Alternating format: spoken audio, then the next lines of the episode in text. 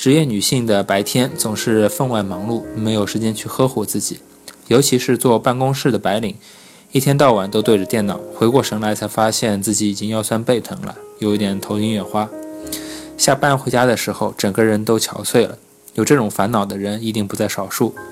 长时间保持同一个姿势，会给身体造成巨大的负担。我们要有意识的在工作时间里穿插一些休息时间，稍微活动活动。休息过后呢，再全身心的投入工作，效率也会提高不少。还有就是要尽量多走走路。我很难挤出时间去健身房或者运动类的兴趣班，所以我会尽量多走走路。走路能够促进大脑分泌出血清素，调节人的心理状态。在工作的前后走上二十分钟，边走边想象自己身轻如燕，一团乱麻的思路也会变得清晰起来。往返于超市和车站的时候，我们可以有意识地选择不一样的路线，这样也许会有新的发现，过一把冒险的瘾。如果你住在五层以下的低楼层，你就别坐电梯了，直接走楼梯吧。走路的时候一定要昂首挺胸，步伐要有节奏，要把走路当成一种运动去做。不过在人流比较密集的地方走路时，我们就不得不多花点精力去避开其他的行人，这就会让走路的效果大打折扣。一旦养成多走路的习惯，你就会发现，稍微走一会儿，你就能去到很远的地方了。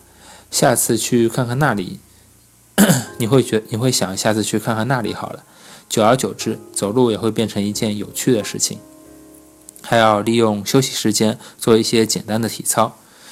休息时间做的体操要符合短小精悍和效果显著这两个要求，尤其是需要拉伸的是脖子、肩膀和后背。我要向大家隆重推荐三种极简体操，坐在椅子上也能做。是单手抓着椅面的侧面，另一只手按住另一侧的耳朵上面，稍稍用力拉伸颈部，这样做几次，然后换一个方向。做这个动作的时候，后背一定要挺直。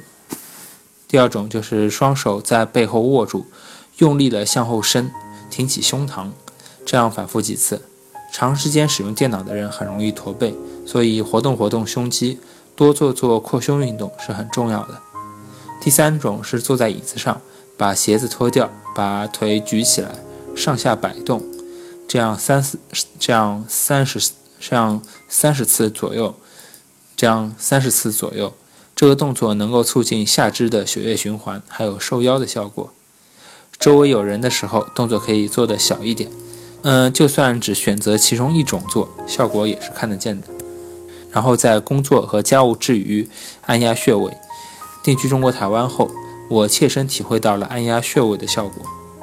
在东方的医学体系中，血、水、气都会在我们的体内循环，循环顺畅了，人就会健康。血是指血液，水是指淋巴液、汗水等体液，气则是维持生命中所需要的能量。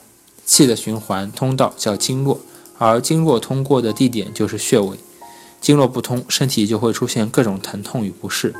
刺激穴位是疏通经络的有效办法。觉得哪儿不舒服了，就在工作和家务之余按一分钟左右的穴位，这样一来，整个人都会变得轻松很多。你这个东西信则灵，按穴位的时候一定要相信按了就会好。要是怀疑按住穴位的效果，气的循环就会受到影响。心态真的是会影响到身体的状态的，无论是按压穴位，还是用其他的保健方法，一定要自我暗示，我的身体在变好。